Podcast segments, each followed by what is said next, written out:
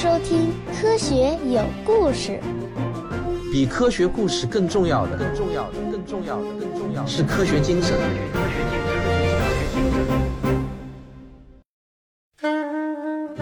各位听众啊，今天是一期不太一样的节目。以前呢，都是我一个人在节目上唱独角戏，最多呢，也就是找一些嘉宾来帮我代班一下。但是今天啊，我的录音间里头却进来了一位神秘的嘉宾，希望你们一听他的声音就知道他是谁。嗯，各位好，我是旭东。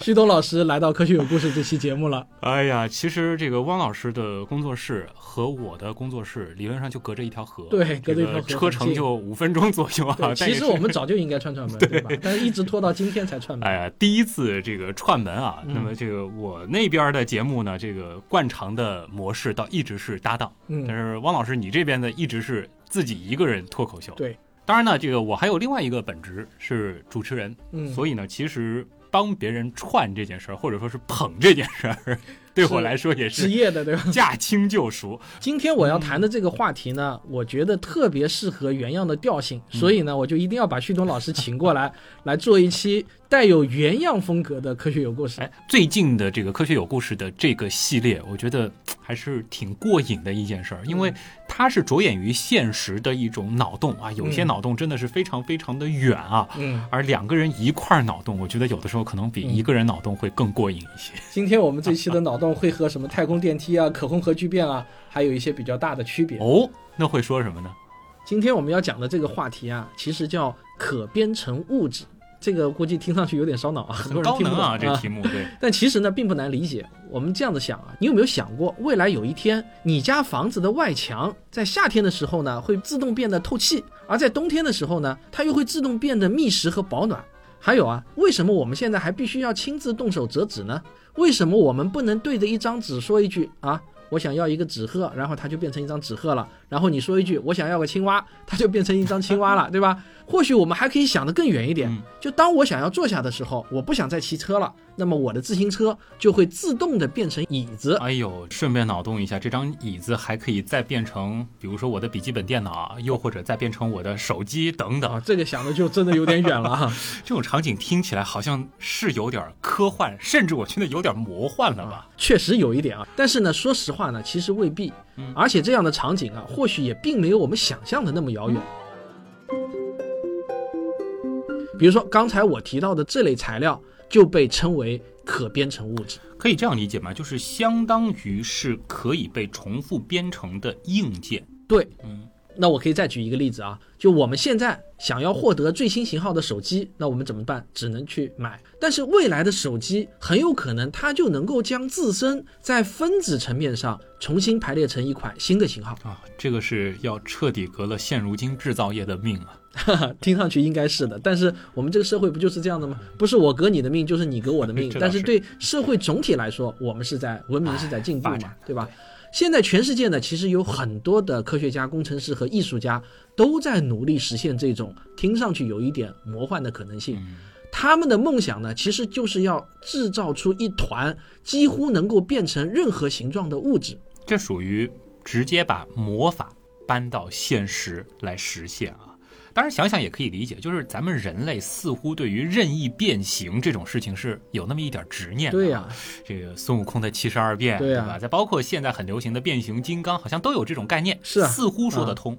当然啦，虽然这个未来会非常的美好，但是我们还是需要冷静的来了解一下现状到底如何的。没错。谈现状之前啊，我先问一下徐东老师，你有没有看过那部经典的科幻片《终结者二》？必须的啊，这里面有一个液态金属机器人，你还记得吗？这个很经典，T 一千嘛，对吧？这个比 T 八百好像是设定上要强很多啊。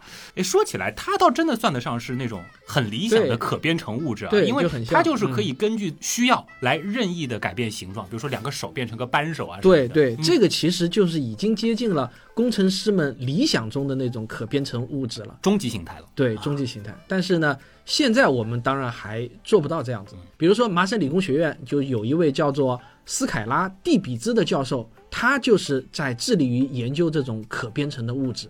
那么他对这个领域的展望是这样子的，他说啊，我的想法是，你可以为材料编程，为物理实体编程，以使它们能够自行改变形态和性质，能在没有人或者机器介入的情况下自动的配置自己啊。你可以以某种方式让材料自行改变形态，而且这通常呢将是由环境中的事物所触发的，比如说温度啊、湿度啊、电活性啊等等，以及呢其他一些能使它们改变形态的触发因素。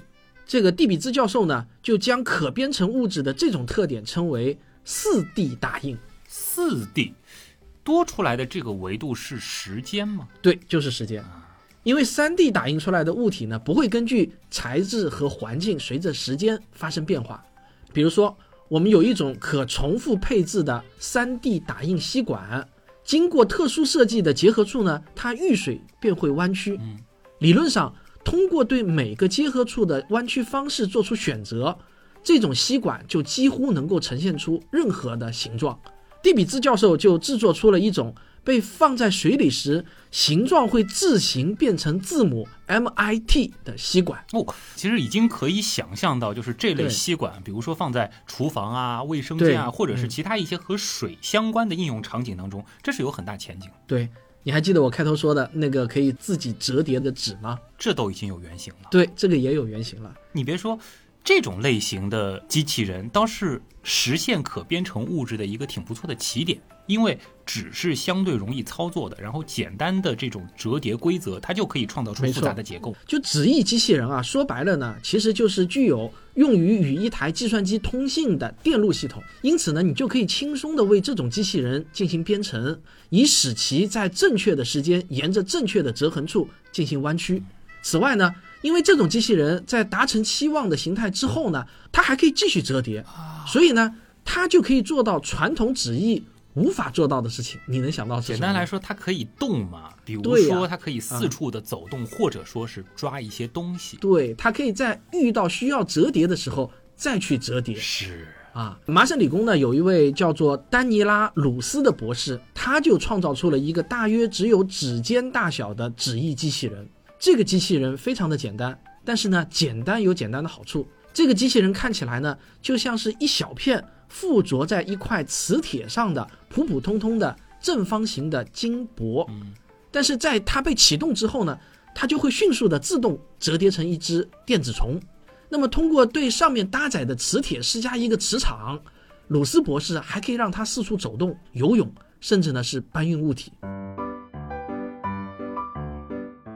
此外呢，鲁斯博士在不久前他还提出了一种由猪肠所制成的。高级版本，我相信很多人听到猪肠啊，估计要笑了，刚好也要猪年了。但其实啊，按照 MIT 的标准来看，带电路的猪肠也没有多少古怪，他们做出的古怪的东西，MIT 什么事情都有。哎，关键是这种由猪肠所做成的机器人，它到底有着怎样的应用前景？哎，应用还是有的。比如说这个鲁斯博士，他的目标之一呢，就是通过创造微型机器人来改变医疗方式。这种由肠子做成的机器人呢，它非常的小，小到什么程度呢？可以把它装入到一片药片大小的冰中，注意就是冰啊。然后你吞下去以后呢，这片冰呢就会在人的内脏里头融化掉。它一融化，那么里面的这个微型机器人就释放出来了。而这个机器人它就会折叠成一种能在肠道中游泳的形状，它会把自己锁定在肠道中的异物上面。然后继续在奋力的游泳，嗯，直到把这些异物给强行的移除掉。在这之后，他就可以离开人体啊？怎么离开？你自己脑补一下。而且由于这种机器人主要是由肠衣制成的，所以即便是留在你的肠子中也没有关系，因为它最终会被彻底的融化。这下就明白为什么要用猪肠作为原材料了。而且它还有一个意思，就是我们排出去之后，其实就直接用水冲掉，也完全没有问题啊。哎，如果这种机器人可以被制造的更小的话，他们或许就会有着非常多的，甚至很复杂的医疗用途了。没错啊，所以呢，鲁斯博士他们就设想，纸艺机器人有一天就能够自行变形为手术工具啊，变成一把手术刀，而且能把药物带到人体中特定的位置。因为折纸可以用简单的步骤让复杂的结构出现，所以呢。它可能代表了一种实现微型医疗机器人的最佳发展途径。其实吧，我觉得体积大一点的纸艺机器人应该也有很多的用处。如果说这个折痕它能够很好的自行固定啊，我们就可以实现最开始畅想的那种可以自行变成椅子、桌子，再变成花瓶或者是其他任何东西的。想的很好，平板纸。对对对对，跟很多科学家想到一块儿去了。其实你们想想看啊，假如说我们能够创造一个东西，然后呢，它被嵌入一个信封中，在合适的时机，它能自动跳起来，然后四处游走。你觉得这个东西有什么用？除了用来吓人，我觉得在军事上。就可以当做侦察兵。对，而且呢，它在更大的尺寸下，这种技术还有一个更加大的一个用途，就是解决我们的家居住房问题。真的是啊，尤其是像上海这样的居住空间还是比较紧张的大城市，现在很多人其实都在选小户型嘛。我前段时间逛商场还看到了专门提供这种小户型解决方案的这种家具设计公司，对吧？是。其实大家就面临着这样一个问题，就是如何高效的利用以及合理的分割空间。那如果说前面提到的这种自动折纸机器人，哎，它可以有家居版的这种产品，那完全就可以让我们住在一个。根据不同的时间和需求来自行改变房间功能的啊，这样子的一种居家环境。现在其实有很多的家居公司，虽然设计出了那种可变形的家具，但毕竟还得动手，对，这很多时候其实是不方便。对，像我这样的懒人就觉得还是挺讨厌的。对，到最后往往就是一个沙发床，它永远就是沙发，或者永远就是床，你就懒得去去改变它了。但是如果这个房间它能够自动变化，哎，那就完全不一样了。其实呢，已经有人设计出了一个这样的原始雏形了。这个设计者呢，就把这个房间叫做。会动的工作空间，就是它可以实现各式各样的结构布局。理论上，它还可以尝试去预测你的需求。比如说，到了晚上，可以变形移动的桌子就会覆盖在你的上方，并且呢，将灯光调暗一点，让你可以更放松一些，对吧？在一个小窝里。哎，对。假如你这个房间住的还不止你一个人，有很多租客，对吧？有一些人他可能就是临时想要一个比较私密一点的空间。那这时候，这个桌子它就会自动变形成一个很大的一个反 U 型啊，相当于一个屏风。哎，对，相当于一个屏风，一个人就可以使用里面的部分，啊另外一个人呢就使用外面的部分。这很好。哎，对，天然就隔开了，对吧？当然啊，虽然这张桌子现在还处于艺术项目阶段，但是我感觉它还是挺有商业前景的，想要的人应该不少啊。对这个的话，如果脑洞再大一点，就是墙壁啊，或者说是这样的这个房屋的隔断结构，它都可以自动变形。哎，如果说房子本身它都可以自行的重复配置的话，那房间当中的其他的家具就更有这种可变的理由了。显然啊。现在还有一种非常酷的模块化机器人，他们呢是瑞士联邦理工学院的一帮家伙搞的，嗯，然后他们把这种机器人呢就叫做房间机器人。这里的房间怎么去理解呢？房间机器人呢，其实呢就是一堆大致成圆形的小方块，但是这些小方块它们可以旋转和对接，因为它们是可以旋转的，所以呢它们就可以移动，就通过扭动来前进嘛，或者呢相互连接成简单的轮子，嗯。因为呢，它们是可以对接的，所以呢，他们就可以进行复杂的大规模的装配。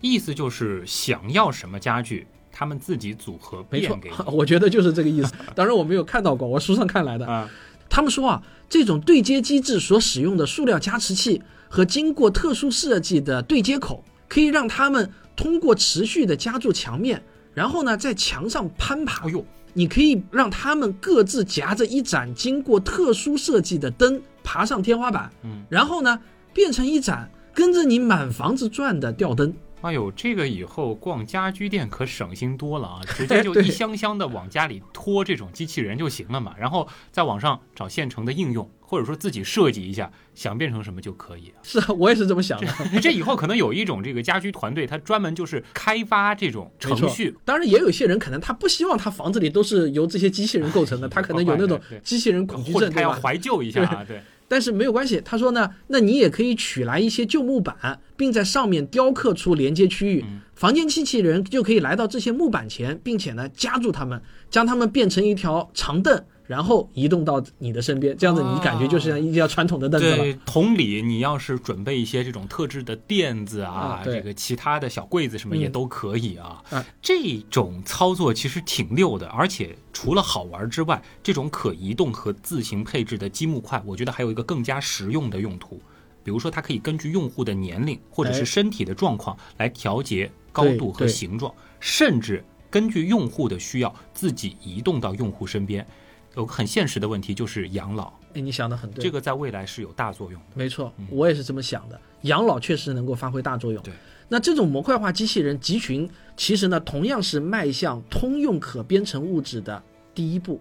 你想啊，一种实现通用可编程物质的途径呢，就是能够让这些机器人的集群更为自主化，而且呢，做得更小。所以呢，他们就能够执行更为通用的命令啊！明白了，就是让机器来领会并且实现主人的意图，不需要我们预先去设计来想象它能给我们做什么事儿，而是我们只需要给一个目标，给一个宏观的指令，他们自己设法去完成。对，但这个其实超级难啊，是超级难。凡事呢都要迈出第一步。嗯，你想，可能未来这些机器人可以做的很小很小，但是呢，它总要从一个基本的原型开始。对。你可能没有想到，这种原型其实已经有了。哦，就在不久前，我看到的一份资料，就是有一项由一千零二十四个，这个数字蛮有意思啊，一千零二十四个二的十次方，有一千零二十四个微型机器人所组成的机器人项目，名字叫 Kilobot。每个 Kilobot 的构造都是相当简单的。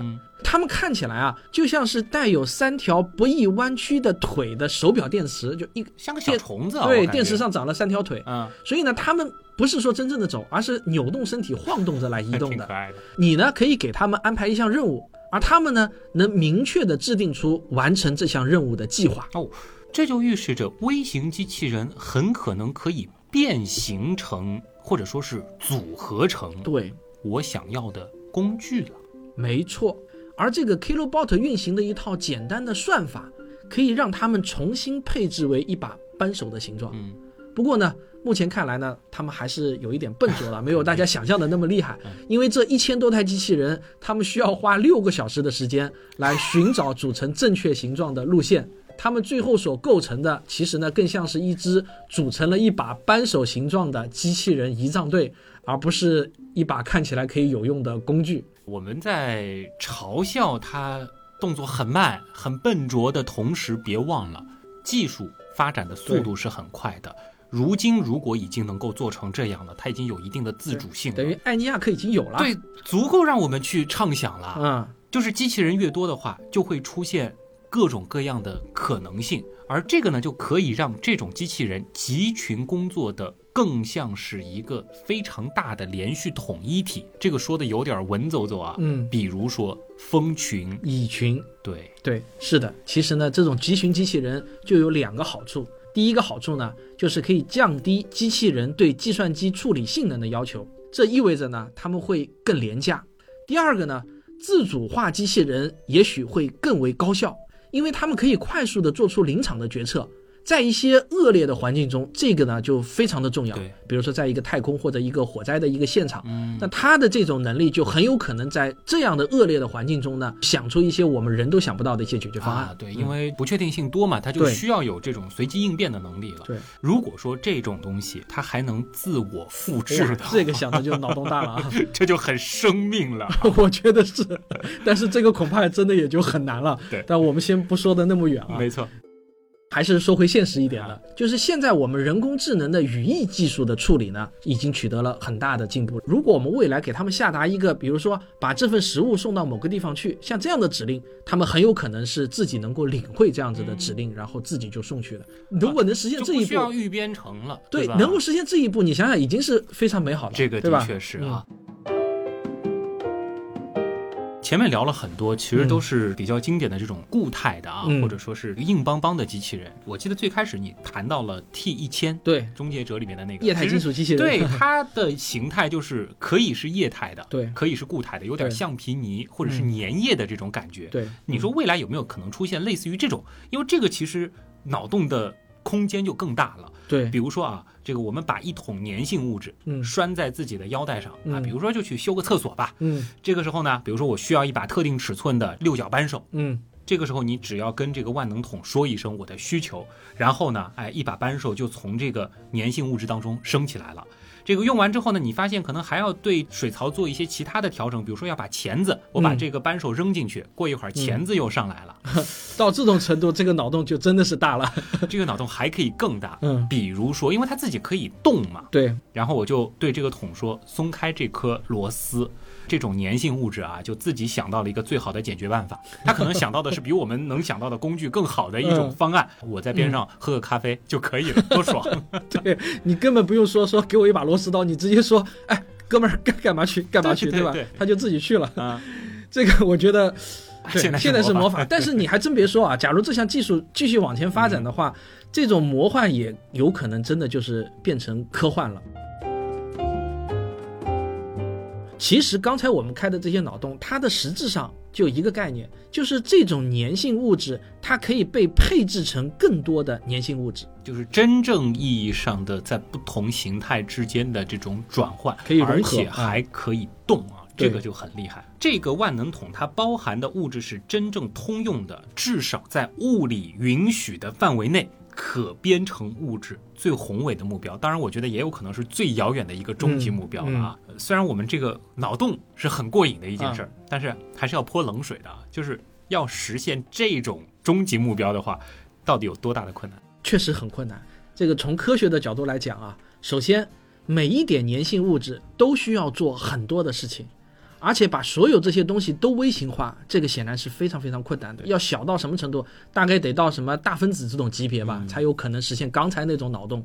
前面我提到的那个蒂比兹教授，他也指出，你很可能会想将某种质地坚硬的物质用于扳手，但如果你想为孩子们制作一些柔韧的玩具的话，你便会想使用一种不同的物质。可不同类型的材料。怎么能够被混合在一起呢？一会儿硬一会儿软，对吧？起码是在很小的尺度上操纵它的排列了。这个其实工程上有非常多复杂的问题啊。当下看来还有一个问题，就是让这种粘性物质它还要具备高度的智能，这现在想想也是不可思议的。对，是的。所以呢，麻省理工的那个德曼博士就指出，如果这种东西不太智能的话，我们就很难用它来做事情。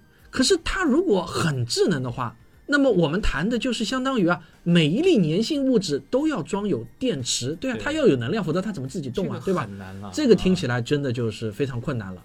究竟得让一团巨大的流体纳米机器人搭载多少能量？这本身就是一个最棘手的问题了。有一种解决方案，就是除非使用一台外部的机器，嗯，来给这个每个机器人源源不断的传送能量。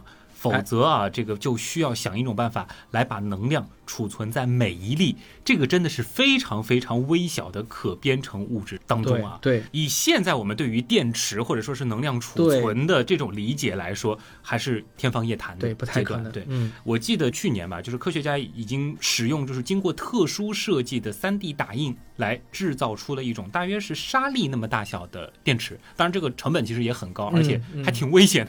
但相比于我们前面说到的这种粘性的机器人，还是太大，还是太大，对，压力的不够。前面也说了嘛，就是成本很高，不便宜。对，所以这就是一个比较致命的问题，就是我们现在对电池技术、能量存储的技术还没有达到质的飞跃。所以刚才那一些呢，都是脑洞比较大的想法。不过啊，尽管是这样啊，还是有一个研究小组，他们向万能桶的实现迈出了激动人心的一步。他们创造出了一种叫魔力块的东西。这些魔力块呢，每一个都是边长有五厘米的小方块，差不多呢就是一个乒乓球那么大，但正方形的啊。那每个方块呢都配置了一个内置的飞轮，在边缘呢还带有磁铁。当飞轮转起来的时候，方块边缘上的磁铁就会让这些方块间保持连接状态。但是当飞轮快速的停下来的时候，这些方块就会活过来啊，当然是打引号的活过来啊，因为飞轮的动量被转移到了方块上。这个时候呢，这些方块便会与一组新的魔力块相连接，从而改变这组方块的结构。因此呢，它们既可以自由的移动，又可以牢固的连接在一起。这就是他们做的东西。哎，其实就是顺着这个思路，如果说我们把着眼点从一种无定型的流体转移到一种固体上的话，这其实就是一个很不错的开始了，因为。如果说这种东西能够越做越小，小到一定的尺度，对它表现出来的状态，对，其实就像液体一样流体了。对，这有的时候你看沙子流动的时候的沙子流动啊。所以这支团队的目标呢，就是要找到能让这些方块变得越来越小的方法。不过呢，我们倒是可以换一种思考。对，当年一 G 的内存在二十世纪五十年代的时候，好像是二百五十吨重，对吧？但是现在这个几百个 G 甚至几 T 容量的固态硬盘，我们都可以轻松的装到口袋里的。那如果说未来可编程物质，变得像可编程计算机一样流行的话，那就说明就会有很多的资本啊，很多的资源投入进去。对，这还真不好说嘛，它变小。是啊，如果从摩尔定律的角度来看的话，每十八个月缩小一半的话，这还是很惊人的，累累积起来很惊人的。是，刚才我说的那个研究团队啊，他们还能够让这些方块在立体空间中移动。哦，就这种飞轮的功率大到足以把这些方块从桌面上抬升起来。并且将它们抛向空，就像跳起来这样，这样就可以让这些方块创造出一些立体的结构。哟，光是脑补一下这个画面，嗯，就很帅啊！我觉得比变形金刚的那种变形还酷。对，一个一个跳起来，然后拼搭成一个东西。但是我们也要冷静的想一想，如果说这个机器人它的集群个体的数量非常大的话，其实就会伴随着另外一个问题：我们到底应该怎么去协调它？对，协调很难的。要知道，就是他们彼此之间沟通的这种。成本以及整个系统的复杂性，那是指数级上升的。对，这个思考是正确的一个思考，而且呢，确实是这样子。就无论对象是一个机器人的集群，还是一只万能桶，要协调那么多小型的机器，让他们按照一定的规则去自动运行的话，这个确实是一件非常非常困难的一个问题，可能它不亚于制造出这个东西的困难程度。如果要让每一个机器人都进行这么复杂的运算，那每个机器人就都需要搭载更多的装置，因为你要做的事情越复杂，所以它的结构就肯定也要越复杂。对，所以在理想的情况下，所有的机器人它们呢应该是服从于一套简单的规则集，用简单的规则最后涌现出复杂的任务形态，而且从应用的角度来说，他们还得非常迅速的来。完成这些任务是的，前面我刚才不是说了那个 Kilobot 吗？嗯。它从一种任意形态组成一把看起来还算像样的扳手，我刚才说了，它要花六个小时。这个对于万能桶来说呢，肯定是太慢了，对我们不可能等到六个小时再去用一把扳手。前面也说了，比如说太空抢险，对，这个时候要一个工具啊，然后在那边等它半天，这可能空间站都已经完蛋了，是吧？这显然不行啊。嗯，其实还有一个问题，前面也说了，就是随着机器人数量的增加，协调的难度是会呈几何级数的上升的。这可能多一个机器人，整个系统就会复杂很多。对的，我们可以把机器人集群看作是有史以来规模最大的一个仪仗队。嗯，当我们想要把仪仗队从一种编队换成另一种状况的时候，我们的这个指挥者应该是不会对任何一名成员说：“哎，你只要移动到正确的位置上去就行了。”对，这个是个很形象的比喻，对吧？因为仪仗队员其实在这个过程当中，他们还得花很多的时间来保持彼此之间的间距，对，避免。撞到一块儿，这个路径其实是一个动态的计算的过程，对吧？对，所以仪仗队员他其实不仅要知道的是我最终要把这个队形变成什么样，还要知道我们如何通过有效的机制，在移动当中逐渐的去合理的规划这个队。这个其实就是真正的难度。嗯，而且随着仪仗队员的数量的增多。那么这个队列移动的复杂度，它也会呈几何级数的增长。忽然明白了为什么那么喜欢排团体操啊，就是显示这种指挥的对，显示这种就团体操真的是挺难的。那如果仪仗队员可以在立体的空间内移动的话，这件事情就会变得更加复杂了。我们团体操毕竟还是在平面上移动，是是是。我们真正要实现一把万能扳手的话，那就是要创造一个立体结构了。所以你想，当时那个无人机的编队飞行背后的编程的这个能力是很强的。如果是万能桶的话，那不是几。百个，对，那可是几千万或者几千万上亿个，这真的是非常非常可怕的啊！所以大家一定要明白一个概念，就是协调一千个人，它比协调一百个人，其实它的复杂度不是涨了十倍，对，甚至可能是一百倍这样，指数级的指数级的增长。如果是万能桶的这种终极形态的话，它的复杂度那就是要多得多得多得多得多，多太多，此处省略无数个多。所以呢，我们还要想到一些别的什么方案，就是你不能硬去想这件事情。如果你按照我们现在的思路去解决的话，很有可能是一条死对，如果你是套在那个工程或者说是计算机科学的这个逻辑里，对，按照我们无人机的这种思路解决，很有可能是一个死胡同。哎，但是很有趣，你想，嗯，我们人类，嗯，其实是能够实现一千个人甚至是一万个人的团体操的。对，再反过来，在现代的生物当中，也有那些数量极大但是协同的很高效的。对，这就是仿生学就发挥作用了。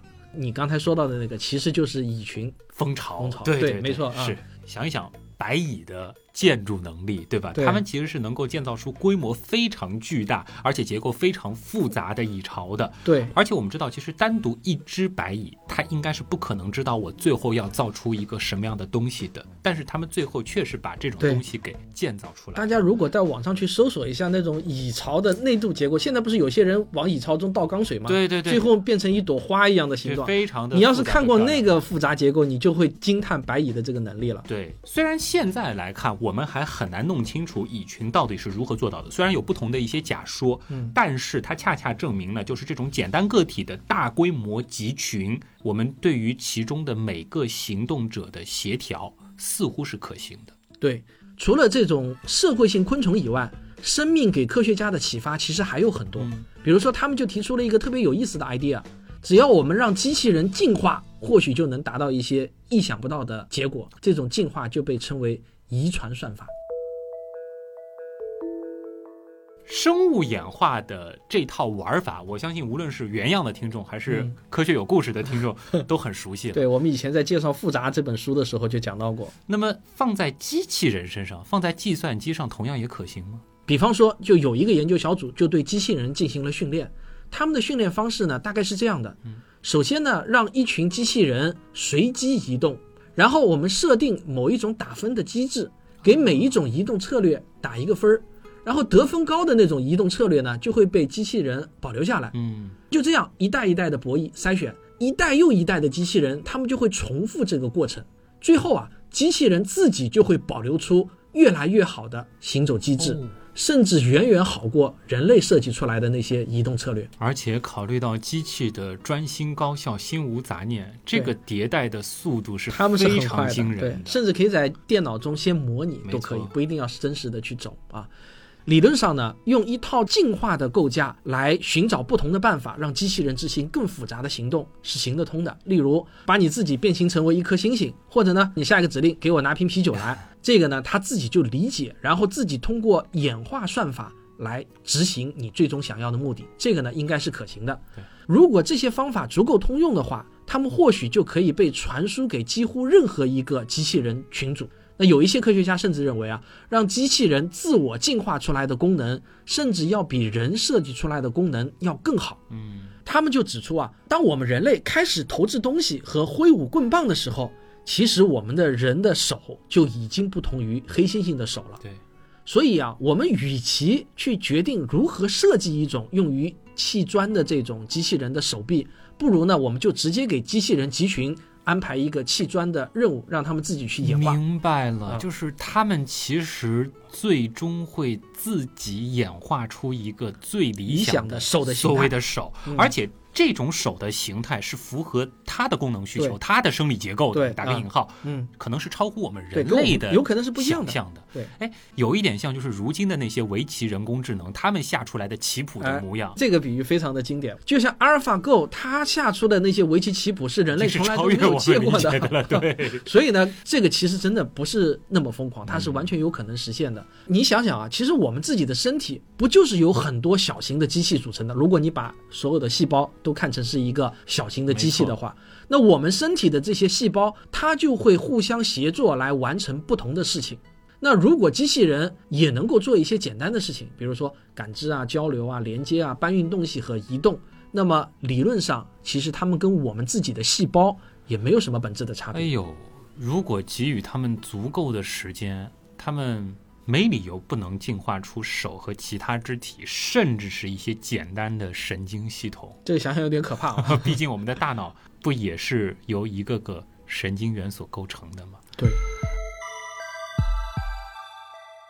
我觉得说到这里啊，应该已经能够猜到，就是今天我们两边节目的评论区里，除了对于我俩搭档这件事儿表示震惊之外，可能另外一个高频的声音就是。对于未来的担忧了。肯定，这个事情肯定会引起很多人的担忧的。说实话呢，任何技术呢，它都有两面性，对，我们必须都要重视。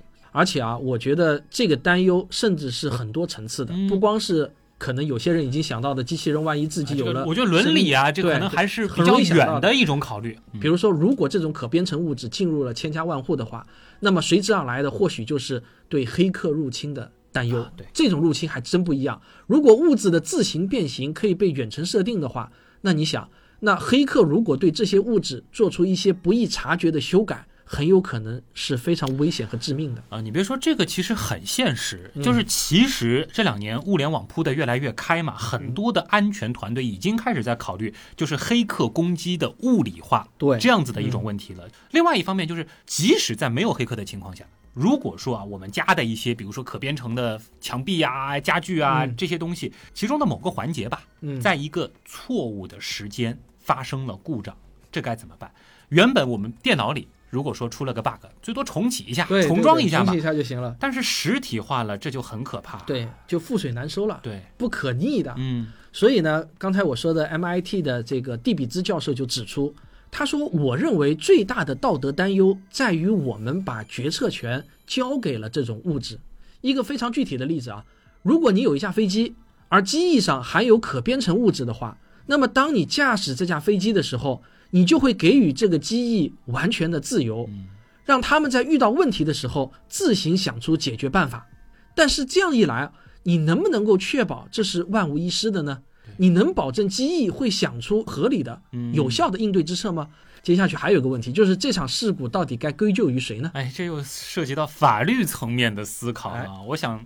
去年大家其实印象很深，就是自动驾驶领域已经在处理，就是要是一个 AI 把事情搞砸了，谁该负责的问题了。这个问题是一个伦理问题、法理问题了。哎，至少就汽车而言啊，可能发生的问题，其实在范围上还是相当有限的。就是我们可以通过几番讨论把它框出来。但是如果说这种具有思维或者说是具有决策能力的物体，它还是可以变形的，又是无处不在或者说是普遍存在的话，那到时候。谁该承担责任这个问题，那就是无限复杂了呀，肯定是非常非常复杂的。而且我还想到了，就是这些物质还有可能会有一些可怕的军事用途。哎，其实抛开这种军事上的威胁和担忧，我们不谈，即便是在个人隐私方面，也是需要担忧一下的。哎呀。其实这两年各种什么窃听门呐，或者是这个偷拍门啊，就已经让人觉得很害怕了。这个万能桶很有可能会成为一名完美的间谍。没错，就是如果说一个这样子的小东西出现在了你的房间里，对，它可以到特定的位置，对，去变成麦克风、照相机，对，再变成发射器。哎呦，联想一下啊，上个世纪气象卫星啊，包括间谍卫星的这个普及，让我们可以。查看任何一个地区的俯视图，国家公敌 那个电影。对，嗯，但是在本世纪，如果说继续再往下的话，是不是有可能？理论上我们可以查看在这颗星球上任何位置以任意角度拍摄的动态信息。哇，这个 我觉得，如果按照这样子的思路往前想的话，那真的是完全有可能的。除了个人隐私呢，其实反恐也是一个问题。对，如果你有一支万能筒的话，无论你去到何处，你都可以得到一把刀，对吧？非常高级的可编程物质，你很有可能呢，你还可以把它变成一把枪或者一颗炸弹。那这种物质几乎是没有办法被探测到，因为它没 在没有变形之前，它是什么都是嘛，对吧？对，其实这个问题不新鲜，三 D 打印。流行的时候，当时就有这种担忧。对，比如说就出现了三 D 打印的枪支嘛。对。说到社会危害呢，可能还有一些人会担心，就人类如果创造出这种自行复制，并且满世界自己 繁殖那么这种物质最后会不会摧毁我们的世界？对，这个是个很经典的脑洞，对吧？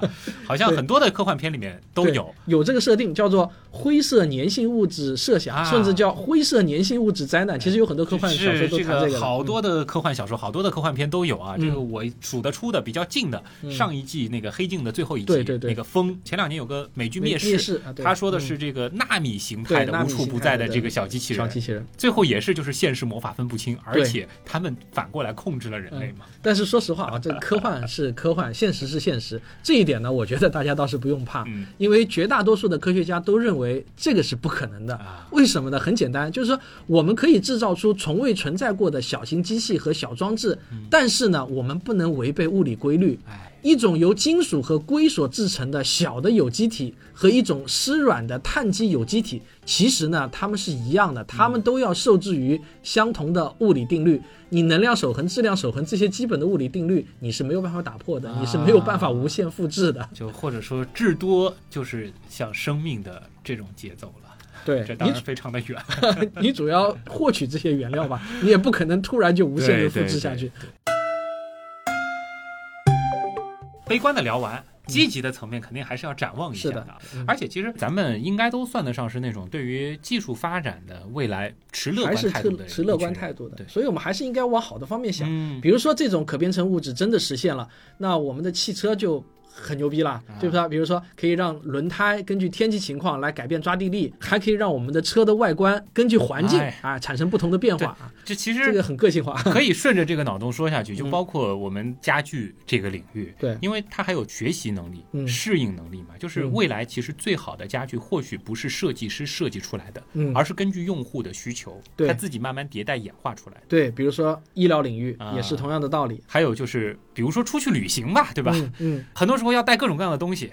如果说类似于万能桶或者是减配版的万能桶能一定程度的实现的话，显然是福音嘛。哎，这个绝对是嘛。这个出去可能就带一个小东西，你需要什么让它自己变就行。对，而且还很环保，对吧？是啊。就像麻省理工的德曼博士所说的，如果我们做出了一套像万能桶一样的系统。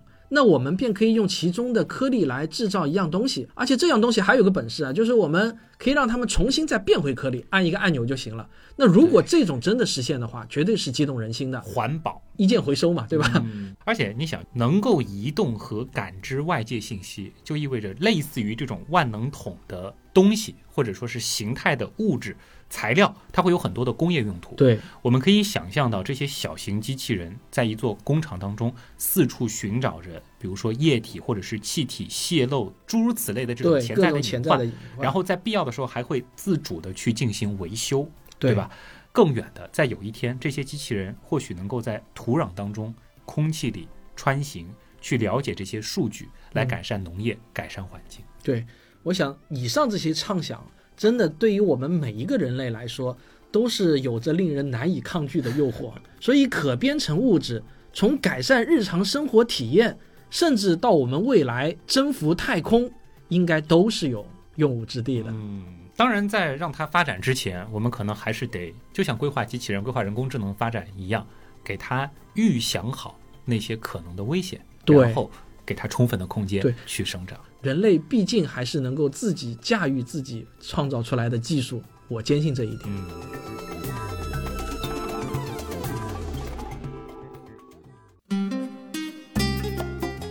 这一次合作。感觉还挺有趣的啊！不知道大家的这个评价怎么样？就是跟大家说一下，我们以前龙门阵的节目其实是分开录的，对。但今天我们俩是在一个演播间里头。对，虽然无论是科学有故事还是原来是这样，我们其实都是叫有文案的再创作。对。但是啊，面对面来聊的时候，其实，在文案的基础上，还是撞出了很多有很多临时性的创作，这一点也还是很有意思的啊。而且对旭东来说，可能是很习惯了这种两人对谈的模式，但是对我来说呢，可能是还是比较新鲜的一种尝试。我也是第一次用两人对谈的这种方式来做节目，就包括是之前那么多期就是非一个人的节目，对，也没有这样面对面，没有面对面的，基本上全都是分开录。哎呀，这个挺好，我们也看看就是大家的这个评价吧。当然，我们两边都。先做一个这个声明吧，我们都是属于客串的性质啊，这个并没有说是改变了原来是这样也好，科学有故事也好，基本的这个形态，这样做一个这个小尝试啊，也来听听大家的意见。那其实除了我们两边都听的这一部分交集的这个听众之外，无论是原来是这样，还是科学有故事，可能也有一部分的朋友。对我们并不是特别了解，对啊，所以我要不这样吧，我来安利旭东老师的节目，旭东老师来安利我的节目，这样的比较好吧，对吧？那么所有科学有故事的听众，在我对面的这位呢，就是就是科学声音的颜值担当旭东老师啊，也就是在科学声音当中 还能担当这个，在社会上我觉得也是颜值担当，这个比我这个中年大叔肯定好多了。现在也是受发际线问题困扰严重的，他的这个节目叫。原来是这样，大家可以在几乎所有的音频平台上搜索到“原来是这样”。然后他的微信公号是“刀科学”口字旁一个刀的刀刀科学啊，也欢迎大家去搜索一下。就原来是这样的，相对来说是偏这种趣味科普的。然后可能我们每一期节目追求的是一个串联感，嗯，就是可能会是在不同的学科之间跳跃啊。嗯，那么。在我对面的这一位啊，大家现在听到的这个汪杰老师，大家应该也很熟悉了啊。这个我们科学声音组织的轮值秘书啊，那么他的这个自媒体节目就是《科学有故事》啊。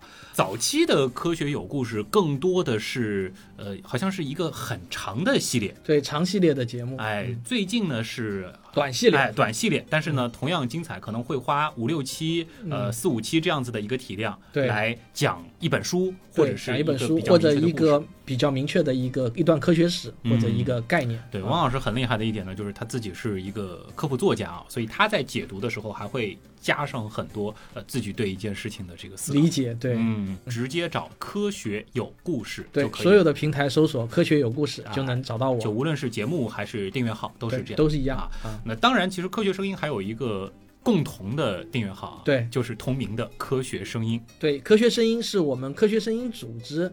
对外发布各项活动节目的一个总的一个微信公号，也欢迎大家关注。那也欢迎啊，大家这个可以到两边的平台啊来串串门啊，或者说是打个卡。而且这两期节目其实，在两个平台。